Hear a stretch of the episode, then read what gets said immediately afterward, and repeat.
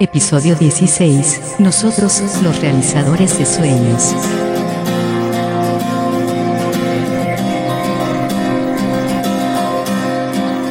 Bienvenidos al podcast Mindful Coaching sin Límites. Un espacio creado por Omar Jiménez Palma, coach ontológico, transformacional, escritor, conferencista y facilitador especializado en bienestar y superación personal. Si eres una persona emprendedora, un coach, un terapeuta, un formador o un profesional independiente que necesite simplificar su vida, ser más productivo, más organizado y enfocado en resultados positivos Vivir libre de estrés y hábitos negativos de vida, aquí podrás encontrar tu lugar. Y si quieres que te acompañe en este proceso de transformación personal, comunícate conmigo a través de WhatsApp al 549 11 3 576 57 66 o por email a omargcoach.gmail.com o visita mi blog www.liderandotuvida.com o el blog de omarjiménezpalma.me. En este capítulo voy a hablarte de nosotros como realizadores de nuestros propios sueños. En esta vida es imprescindible tener objetivos para alcanzar nuestro éxito. ¿Es tan difícil llegar a un destino que no se tiene? Como regresar a un lugar en el que nunca habíamos estado.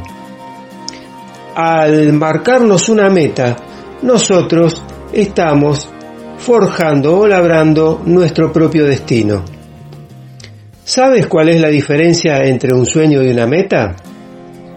Si, por ejemplo, tomas un sueño y determinas la fecha en que se va a materializar, lo convertirás en una meta. ¿Recuerdas un libro que hayas comprado hace un tiempo? Fuiste al lugar, lo compraste con entusiasmo, llegaste a tu casa y lo dejaste en la biblioteca o en la estantería para leerlo en algún momento o algún día. En este mismo momento, ese libro que no has tocado estará cubierto de polvo porque ese algún día que en su momento habías pensado o habías dicho no existe en el calendario. Es un día que jamás llegará. Si dijeses con determinación, yo traigo este libro o he comprado este libro y antes de fin de mes lo terminaré, ciertamente encontrarás una verdadera excusa y encontrarás el tiempo para leerlo. Pero como dijiste que lo leerías algún día, tu subconsciente dirá, perfecto, cuando llegue ese algún día, leeremos ese libro. Entonces yo te hago la siguiente pregunta. Eh, ¿Crees que hay alguna persona que haya alcanzado, por ejemplo, la cima del Everest, del monte Everest, por casualidad, sin haberlo planeado antes? Evidentemente no. Porque para hacerlo es preciso planear cada detalle. Se necesita una preparación de aproximadamente 4 o 5 años, muchísimo dinero y mucha técnica y conocimiento para poder hacerlo. Si la persona que va a realizar ese, esa travesía eh, no, no tiene previsto todos los pasos que va a dar, seguramente tendrá su muerte esperándole. Sin planes, sin una adecuada planificación, es casi imposible alcanzar las grandes metas. Nuestro cerebro no ha sido entrenado para hacer planes, pero mucha gente aún piensa que Eso da demasiado trabajo. Y por el contrario, te puedo decir que planear, planificar es bastante fácil. Incluso hasta puede eh, resultar ser entretenido. Basta con que lo llevemos a cabo, con que nos entrenemos y que tengamos la suficiente motivación y predisposición para realizarlo. Ahora también hay que ver que hay una diferencia entre una meta y una finalidad.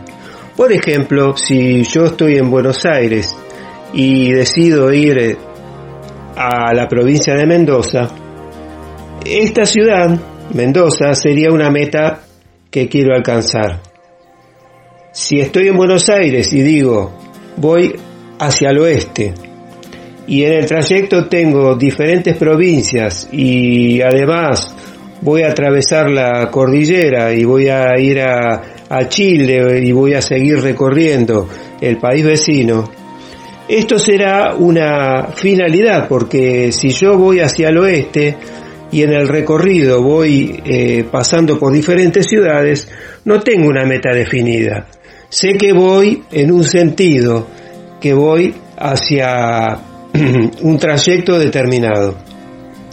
Si por ejemplo eh, nosotros eh, descubrimos cuál es nuestra finalidad en la vida y organizamos nuestras metas de acuerdo a ella, el universo conspirará a nuestro favor. Otro de los secretos eh, relativos a las metas es saber equilibrarlas. En primer lugar, por ejemplo, eh, debemos tener un cuerpo sano, lo más equilibradamente posible, para que nuestra mente también esté sana. No sirve de nada tener una mente brillante cuando nuestro organismo está enfermo. Ello no quiere decir que debamos tener exclusivamente una meta física.